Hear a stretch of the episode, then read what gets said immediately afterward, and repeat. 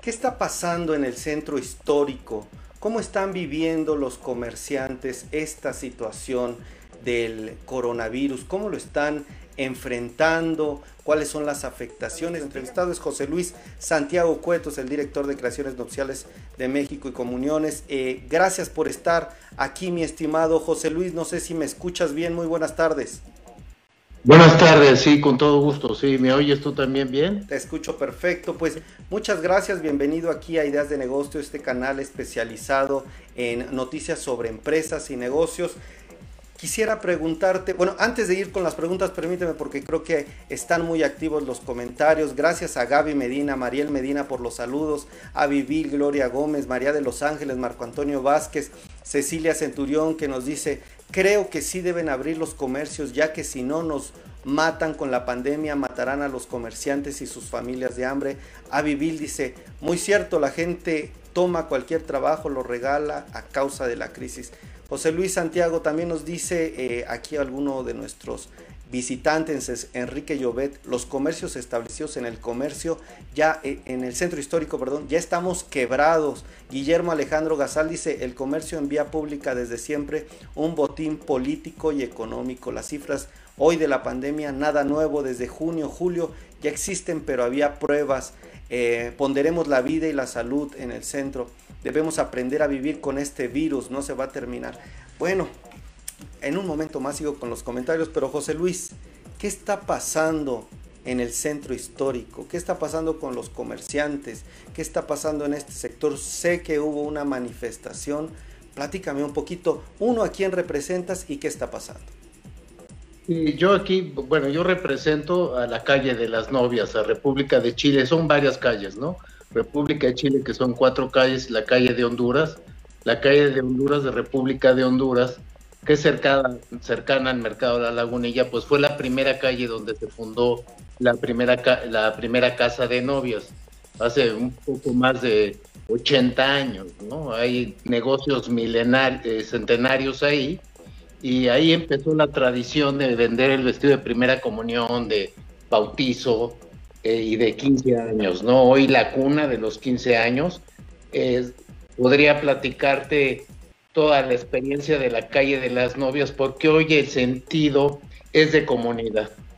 Hoy el comercio en pequeño, para poder competir con las grandes cadenas y con los distintos centros de distribución, lo que hemos nosotros logrado es eh, desarrollarnos como comunidad, apoyándonos unos a otros y vendiendo la marca de la calle de las novias y ofertando eh, esto que es 180 eh, tiendas con diferentes marcas de todo tipo de vestidos, ¿no?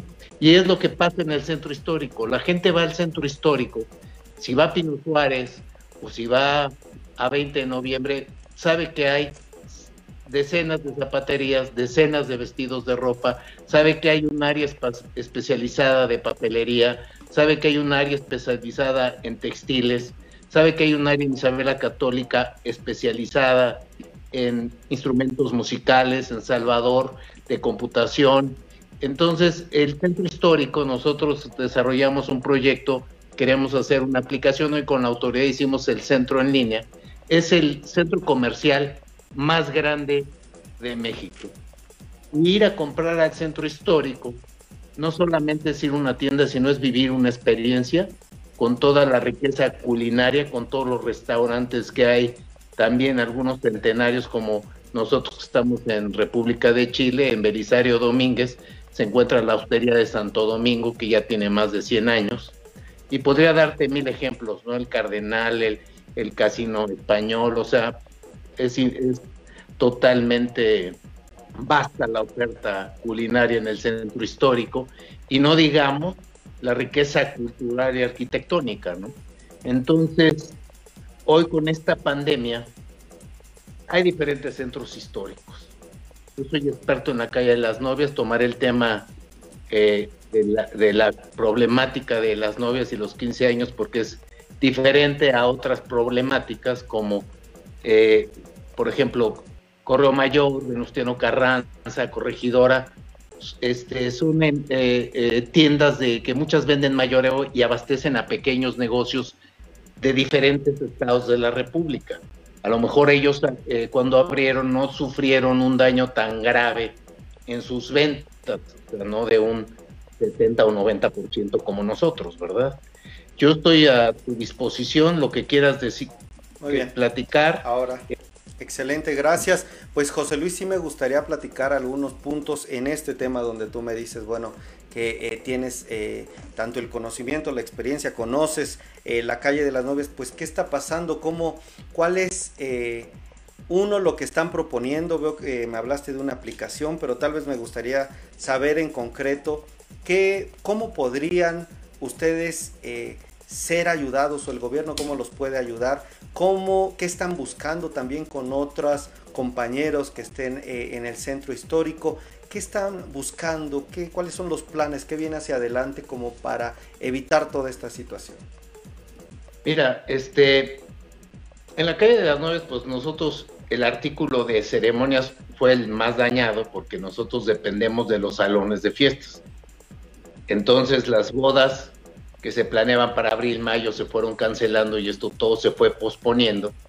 Y eh, la gente fue cancelando sus eventos al llegar a un punto de que tenemos vestidos, la gente canceló sus ventas, sus compras, perdón, y la gente pues ha pospuesto sus, sus asuntos o los ha hecho de una manera muy pequeña, sobre todo el ramo de los vestidos de 15 años que somos líderes en el mercado nacional y que venían de toda la República, hoy tenemos dos factores. No vienen porque estamos cerrados, sino vienen porque creen que se van a contagiar, ¿no? Lo mismo que se eh, dice de, de, la crisis en este momento, que es crítica. ¿Qué hemos propuesto? Mira, la situación es muy clara. Todo el centro histórico, nosotros lo que hemos fortalecido con esta administración, nosotros fuimos pioneros del chat de seguridad el centro histórico tiene graves problemas, ¿no? La seguridad, la inseguridad, perdón, el ambulantaje, vive y radica en el centro histórico. Esos son los grandes problemas que hemos tenido y este y que seguimos teniendo durante 40 años. Entonces, este hablando de la pandemia, lo que ha fortalecido es la comunicación entre todos los este, grupos del centro histórico para hacer un frente a esta situación. Eh, nosotros ya tenemos lazos con Madero, con los de Correo Mayor, con los muebleros.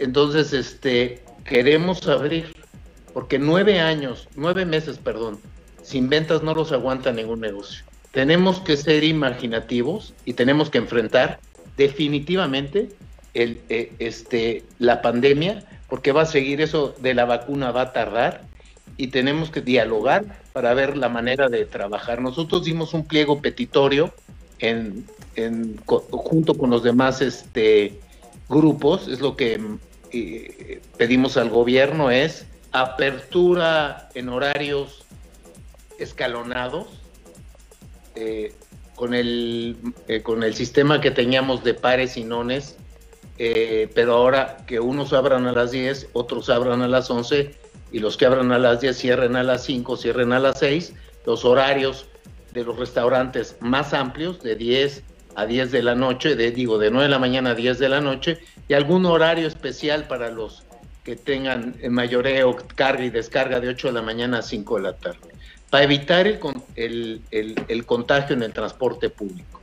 También trabajar con menos personal, con un 50% del personal, para evitar, lo ideal se, eh, que en los negocios tuviéramos equipo A y equipo B, por si hay un contagio no contagiar y poder seguir operando. La verdad es que el centro histórico, todos los empresarios, nadie quiere que se contagie su gente y todo y todos aplican las medidas en la manera de lo posible, las medidas sanitarias.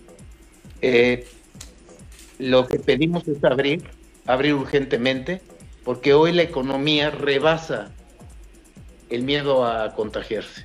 Así de grave está la cosa. A pesar de que somos conscientes de la situación que estamos viviendo, hoy la necesidad de abrir supera el miedo a contagiarse y con los conocimientos que tenemos del virus, sabiendo que el, eh, es respirando el virus, como se contagia a uno y que las tiendas, realmente las tiendas, la mayoría de las tiendas son tiendas pequeñas que no tienen más de tres empleados y que no tienen gran afluencia. Yo en la calle de las Novias te puedo decir que muchas tiendas durante un día no tienen ni siquiera una venta. Abrir significa esperanza, pero ahora ya no solamente tener la esperanza de abrir, sino que ver cómo vamos a hacerle con los salones, generar convenios, fiestas con pruebas anticipadas, ahora que se ha abaratado el costo de la prueba anticipada y empezar a trabajar. Y cada rubro reforzando eh, sus medidas de seguridad. No queremos vallas en la calle, creemos que las, lo que han hecho con Madero verdaderamente es, es verdaderamente inimaginable, ¿no? Vallada Madero como si en Madero se, se contagiara eh, todo el público y la verdad Madero hizo un gran esfuerzo con sus flujos de, de, eh, de personal, con su apoyo a las gentes, o sea, verdaderamente Madero fue un crimen lo que le hicieron.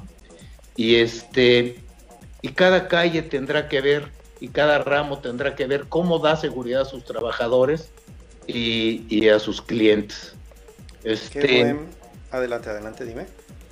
No, no. Bueno. Este, Ok, fíjate que me, das una perspectiva muy general, muy interesante y me gusta porque creo que ya voy entendiendo cada vez más. A ver, estamos hablando con José Luis Santiago.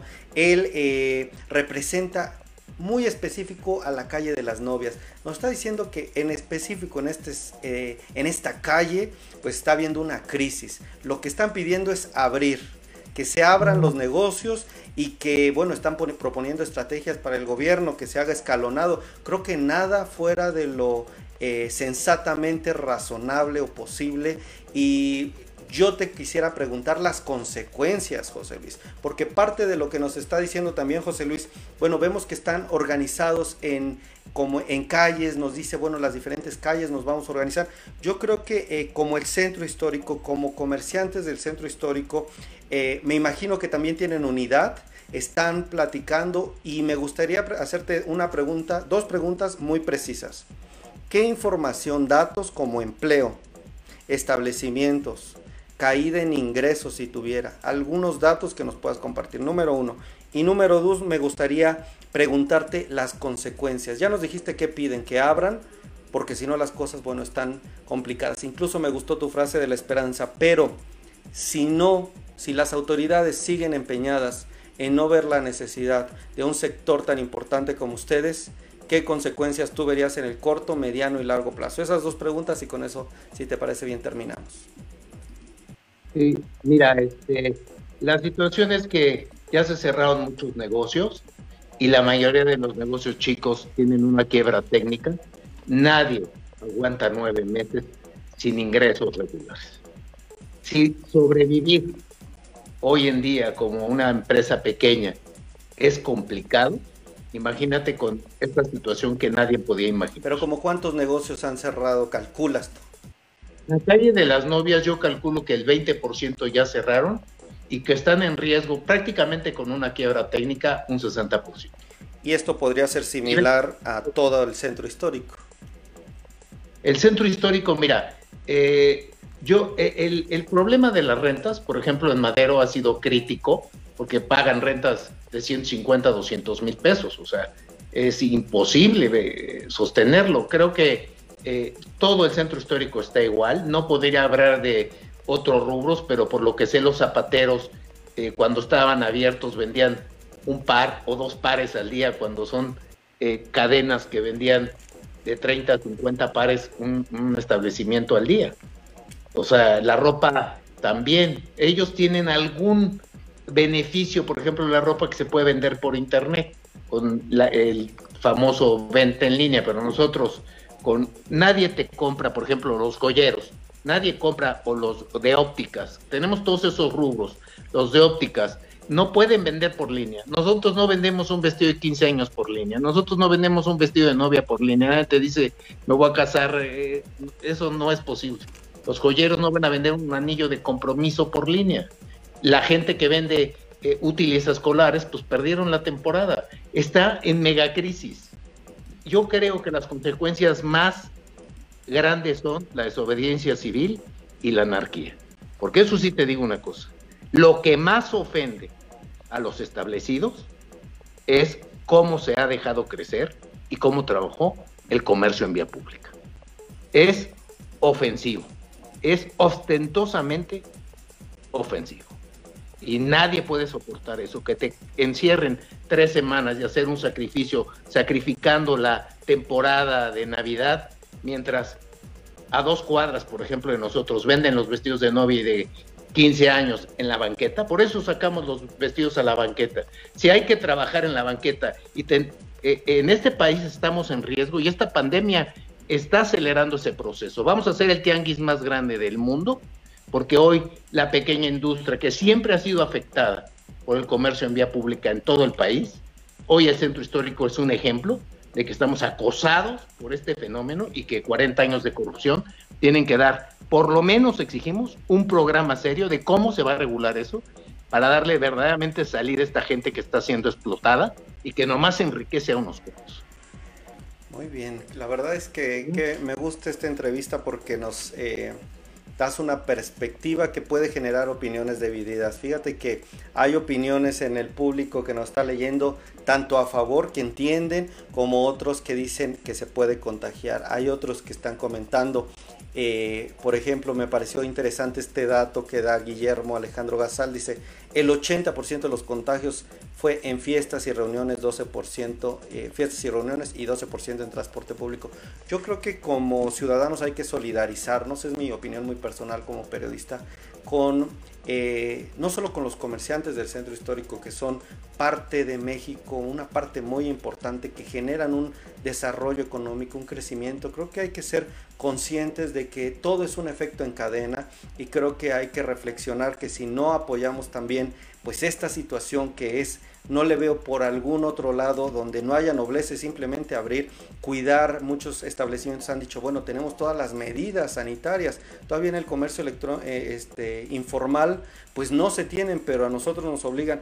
Creo que puede generar opiniones divididas, pero yo los invito a solidarizarnos, a pensar en que todos podríamos estar en una situación como los comerciantes eh, y creo que es importante analizar qué opciones habría qué opciones hay, qué han hecho otros países para reducir los riesgos. Y bueno, la verdad es que muy interesante José Luis Santiago. Muchas gracias por esta entrevista, te mando un fuerte abrazo. Espero tenerte aquí, si es posible, en unos 15 días, una semana, para que nos sigas diciendo cómo está la situación en el centro histórico y bueno, que tengas muy buena tarde.